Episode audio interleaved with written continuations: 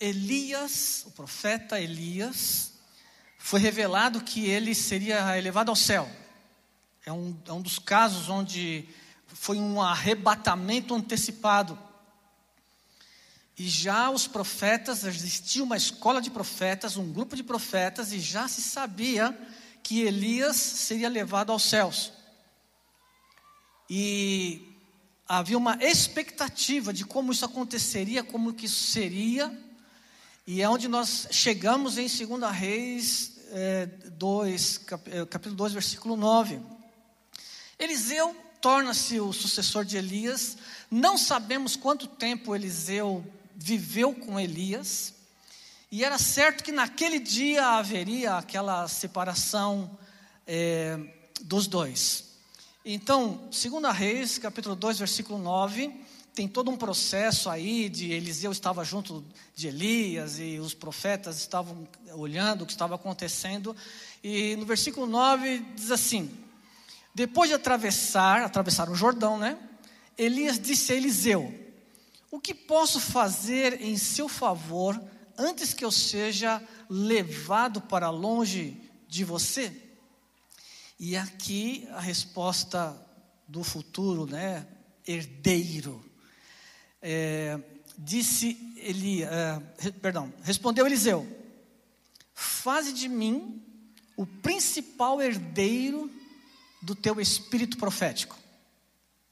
É muito interessante que nas outras versões da Bíblia, a grande maioria das versões, se eu não me engano, a maioria das versões, diz que Elias, Eliseu pediu ali uma porção dobrada do seu espírito, não é isso? Não está aí na sua versão?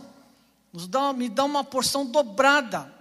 Mas os hebraístas, os estudantes então do, hebraico, dos costumes hebraicos antigos, na realidade ele está dizendo aqui, ele está se reportando aquele costume que o filho mais velho da família, o filho mais velho da casa, levava 50% ou da, de toda a herança da família. Na realidade, quando ele fala, me dá porção dobrada do seu espírito, não é uma, o, o, poder vezes dois. Na realidade, o que ele estava pedindo é: me faça herdeiro do seu ministério.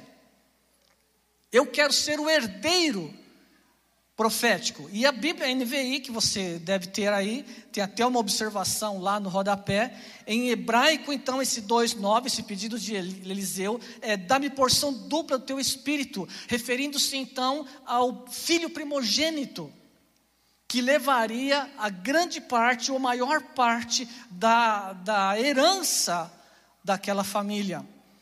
Então ele estava, Eliseu estava pedindo aqui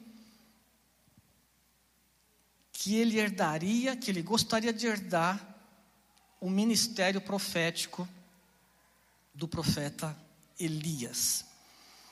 E foi o que aconteceu. Você conhece a história, a gente não, não precisa ler aqui. É, Elias é levado ao céu através de um redemoinho, vem uma carruagem de fogo e tal. O negócio é bem Spielbergiano, né? Bem é, interessante os efeitos aqui que a gente lê. Elias é levado embora, e como sabemos então que Eliseu levou então a, a herança, o herdeiro herdou o ministério de Elias. Várias coisas acontecem. Naquele mesmo dia, Elias pega o manto, Eliseu pega o manto de Elias, põe na água e o rio se abre mais uma vez. E ele passa em seco. Eliseu purifica as águas, e vai, vai transcorrendo a história agora de Eliseu. Purifica as águas de Jericó. Eliseu atua na derrota dos Moabitas. Eliseu multiplica o azeite da viúva. Eliseu concede um filho a uma mulher de Sunem, uma mulher rica de Sunem. Eliseu ressuscita o filho da mulher de Sunem. Eliseu purifica a comida que havia, do, do, no veneno que havia numa comida, numa panela.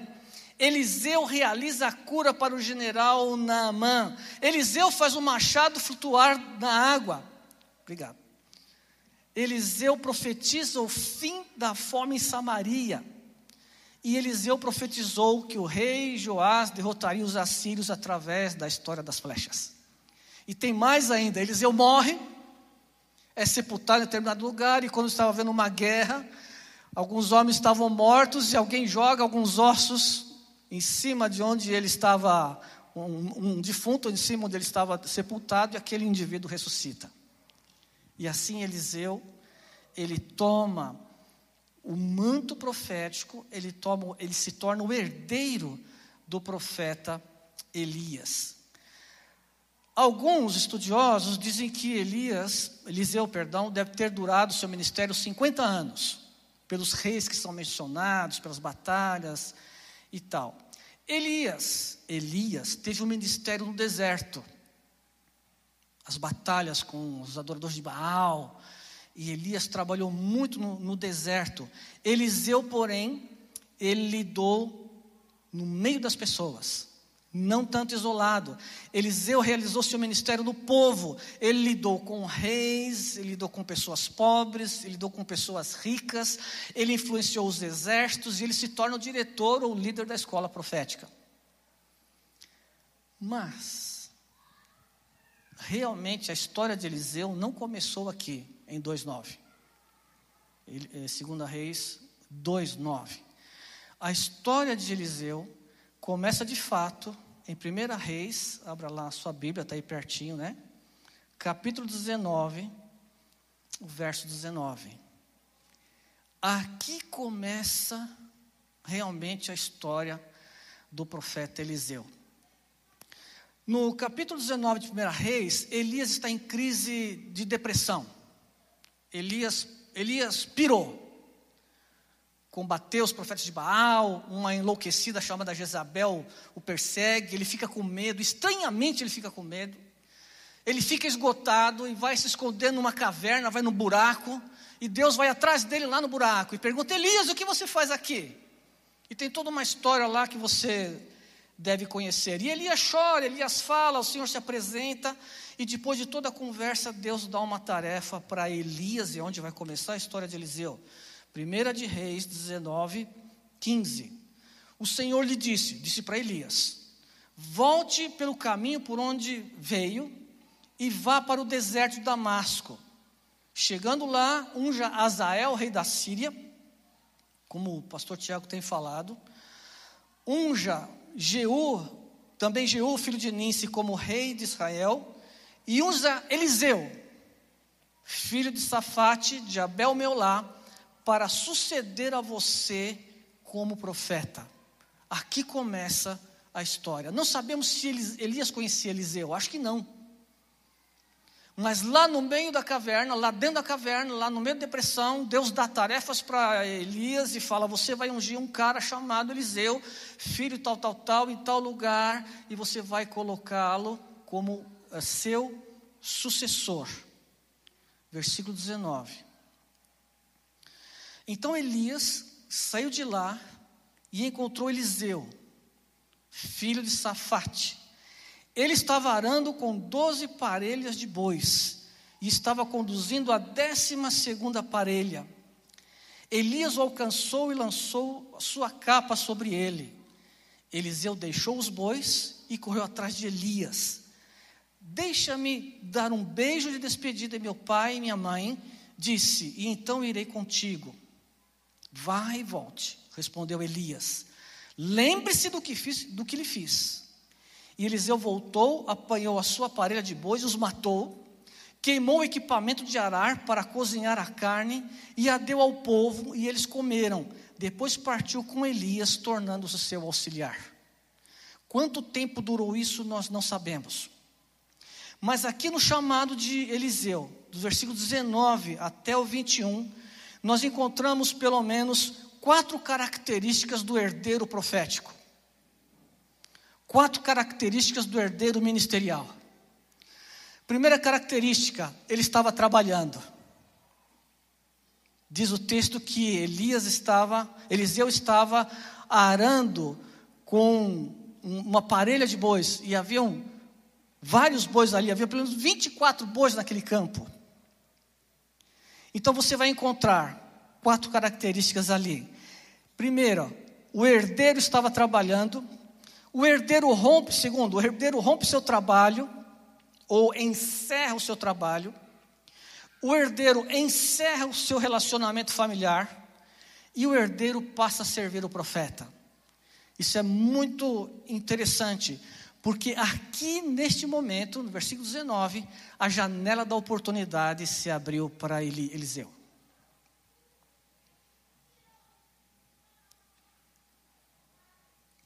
E Deus o escolheu lá na caverna com Elias. E quando Eliseu vem, e Elias vem e joga o um manto profético sobre Eliseu, a, janela da oportunidade se abriu. Ele estava trabalhando, havia, provavelmente era de uma família abastada, porque havia muitos bois naquele campo. 24 bois, pelo menos, é uma boiada, né? E ele estava com uma parelha lá. Ele estava na duodécima, décima segunda, e havia uma certa uh, riqueza na sua família. E é interessante dizer nesta manhã que Deus não chama desocupados.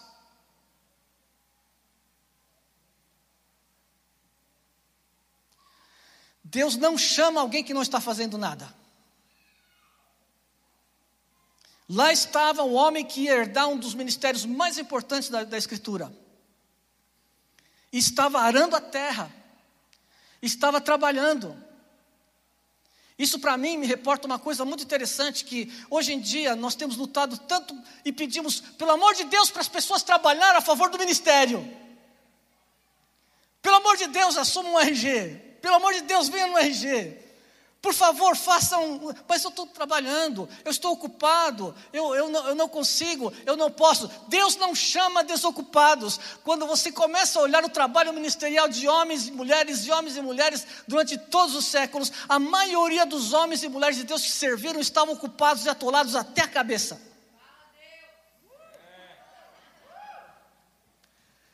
Ninguém estava sobrando sem fazer nada. No reino de Deus não dá para não fazer nada. Não dá para ficar olhando, não dá para ficar espiando. A carência de gente, Jesus falou: rapaz, ora, clama a Deus aí, porque tem muito campo para arar e tem pouca gente para trabalhar.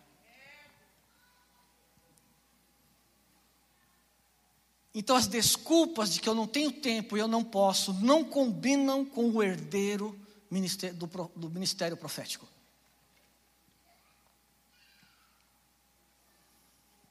Temos uma geração cansada, de pessoas cansadas, que não conseguem abrir o seu espaço para as coisas de Deus, para o reino de Deus. Então você vê, 19, ele foi lá e tal, tal, tal, Elias chegou, ele estava arando com 12 parelhas de bois e estava conduzindo a última lá. Elias o alcança e lança a capa. Qual a ação imediata de Eliseu? Ele rompe a sua vida de trabalho. Ele rompe o que, está, o que estava fazendo. Né? Versículo ainda na continuação. Elias deixou os bois e corre, perdão, Eliseu deixou os bois e correu atrás de Elias. Ele larga tudo imediatamente. Ele ouve o chamado e ele entendeu o que estava acontecendo, era a janela da oportunidade, era o dia da oportunidade dele. E ter bois, e ter parelho de bois, naquele momento na, da história de Israel, era uma coisa cara, era uma coisa difícil de ter. E ele imediatamente mata os bois e queima o instrumento de trabalho.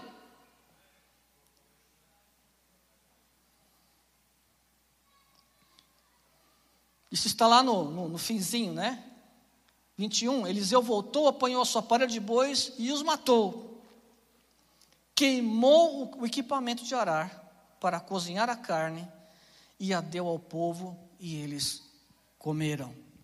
Então, a segunda característica do homem, do herdeiro profético, é que ele imediatamente abandona o seu trabalho. Ele entendeu que era uma decisão tão definitiva que ele mata os bois, queima o arado. Ele entendeu que seu significado de vida era agora se dedicar integral e completamente ao chamado. Não haveria mais volta, ele nunca mais iria arar a terra. Porque agora ele iria ser profeta do Senhor. Agora ele iria trabalhar somente para o Senhor.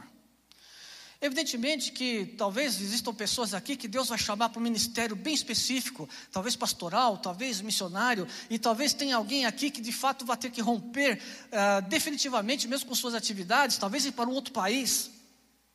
Mas não são todos assim. Seja como for, do ministério que Deus tem chamado as pessoas, Ele tem dado a oportunidade de que cada, cada pessoa tenha uma, um lugar para trabalhar, para servir no reino, para fazer alguma coisa, para contribuir, para semear no reino. Elias entendeu que tinha que deixar tudo. E entendeu de tal maneira que o terceiro aspecto que ele encerra era relacionamento familiar. Talvez os pais dele fossem velhos idosos. E ele fala para Elias: oh, dá um tempo aí que eu vou beijar meus pais. Beijo de despedida. Ele estava encerrando a sua história familiar.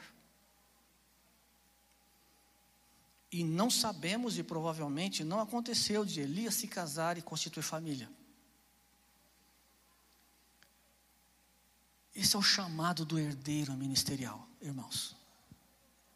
Esta é a responsabilidade de quem entende o seu chamado e entende aonde está. Deus não chama desocupados. Imediatamente ele entendeu o seu chamado e, e, e, abre mão da sua ferramenta de trabalho. Ele encerra o seu relacionamento familiar e depois ele entra num tempo de serviço. É o poder do preparo. A janela da oportunidade estava aqui.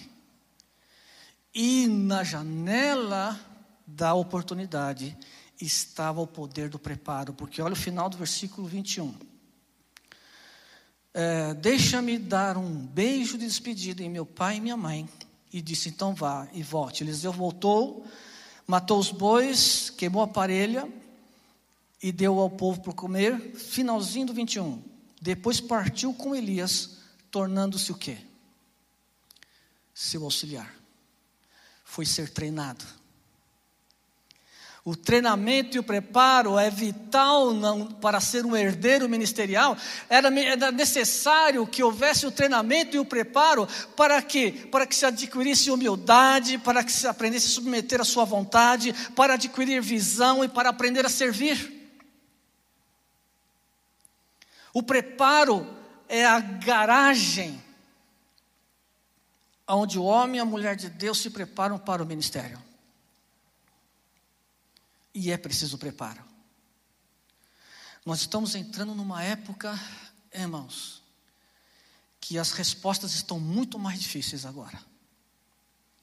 As questões da homossexualidade, as questões do gênero, ensino de gêneros, as ideologias, as respostas estão, serão muito mais difíceis. Sabe quem vai dar as respostas? Vocês. Porque meu cabelo ficou branco. E o meu tempo está diminuindo. E como que vocês vão responder essas questões tão graves da sociedade? Se preparando, estudando, servindo, se dedicando, dando suas vidas.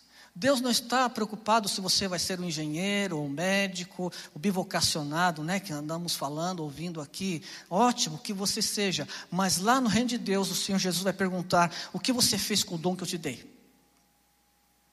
Ah, eu fui engenheiro e ganhei muitas almas lá onde eu trabalhava. É, esse é o lance. Ah, eu era professor e evangelizei muitas, muitas crianças, muitas pessoas. E assim vai. Porque Jesus não vai perguntar se você foi um bom engenheiro ou um bom médico. Ele vai perguntar o que você fez com os dons que ele te deu. E o poder do potencial, sabe onde estava? Na caverna. Deus viu o potencial de Eliseu. Foi Deus quem deu o potencial para ele. É Deus quem tem dado o potencial para você. Talvez nem você saiba. Mas você só vai saber se você se expor. Se você entrar na chuva, entrar na água.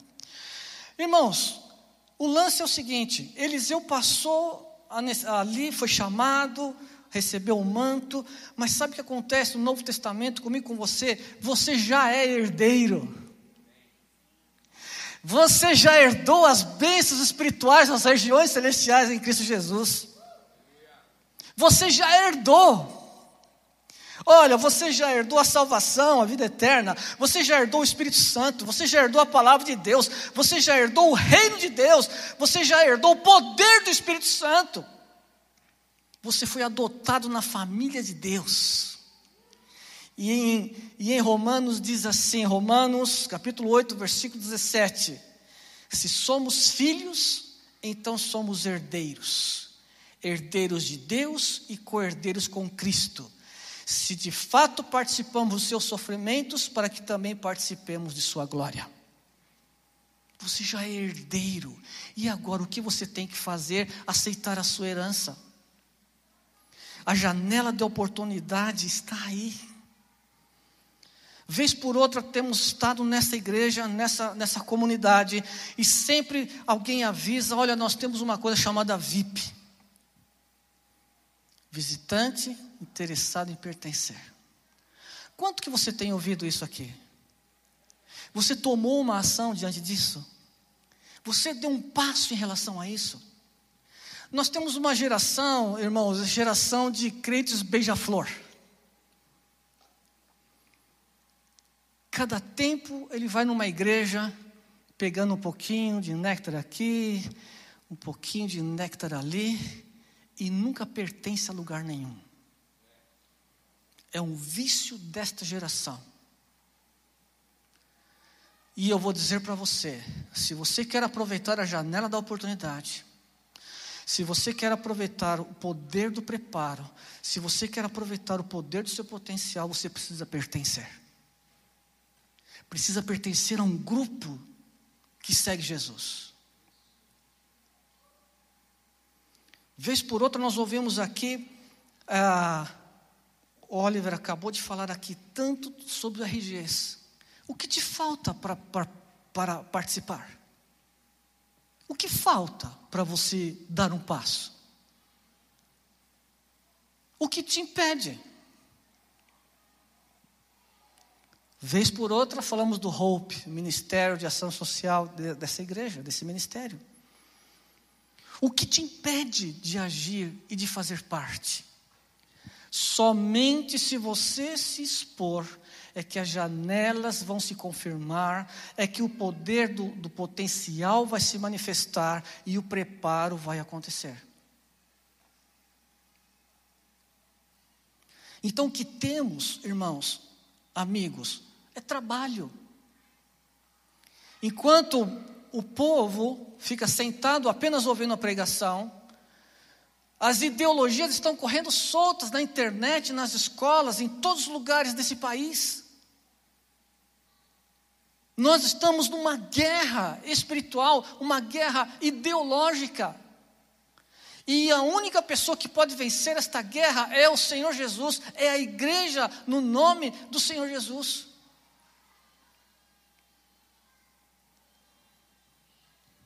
Talvez estejamos vivendo a última flecha. Talvez você, a sua geração, seja a última flecha. E a decisão Deus já fez, já te chamou para ser herdeiro. Agora você tem que agir, você tem que dar um passo. Entenderam, irmãos? Acabou a pregação, não tem mais nada. Eu quero orar rápido com vocês. Quero pedir o pastor Oliver vir aqui à frente. Mas eu quero pedir uma coisa assim, que você pense numa coisa agora. Talvez você queira servir, mas não sabe como não sabe aonde, tá certo? Embora eu apresentei aqui algumas coisas para você. Mas eu quero dar um passo pequeno com você, quero orar uma coisa pequena com você. Talvez você queira servir, não sabe como, não sabe de que forma.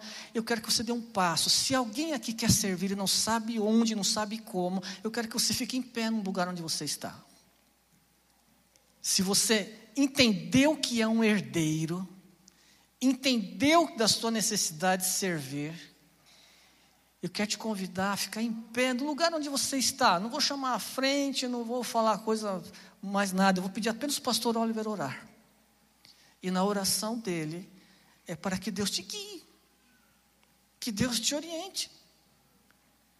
É um passo que você tem que dar. Irmãos, é um passo que temos que dar. Não adianta vir domingo após domingo aqui apenas ouvir e não se comprometer. E não assumir, e não entrar no compromisso com o corpo local, com a igreja local. Entende isso? Esse é o esforço do Tiago, dos pastores, dos ministros dessa igreja, desse ministério que você entenda e você se comprometa. Ao ficar em pé, você está falando com Deus: Deus, eu não sei bem, mas eu quero agir, eu quero servir de alguma maneira. Tá bom? Podemos orar assim? Tem pouca gente em pé, tanta gente ouvindo. Talvez estejam servindo já, não é? Graças a Deus, que bom, já estão servindo. Mas Deus te chamou como herdeiro e Deus quer te dar um espaço para servir. Gente, é a janela da oportunidade. Vamos orar? Pastor Oliver. Pai, nós queremos te agradecer por essa mensagem, Pai, tão especial, Pai. Em que o Senhor nos encoraja a darmos um passo adiante. Deus, a nos envolvermos com a Sua obra, Pai, a respondermos ao Seu chamado, a compreendermos, Pai, que a nossa vida, Pai, vai além do nosso umbigo e daquilo que nós queremos, Pai é a respeito do reino de Deus. Nós oramos, Pai, para que no nome de Jesus, o Senhor possa selar, Pai, esta decisão, Pai, no coração de cada um dos nossos irmãos e irmãs, que nessa manhã, Pai, escolhem colocar as suas vidas à disposição do reino de Deus. Nós pedimos, Pai, que hoje seja um início, um start muito especial, que eles experimentem, Deus do Senhor, a graça que eles precisam para esse tempo, que possam, no nome de Jesus, Senhor, ah, Deus, encontrar para os seus dons, os seus talentos, o seu lugar no corpo de Cristo, no nome de Jesus. Nós te agradecemos, Pai, por todos que tomaram a decisão de colocar a sua vida, o seu talento, o seu tempo, os seus recursos nas mãos do Senhor nesta manhã, no nome de Jesus.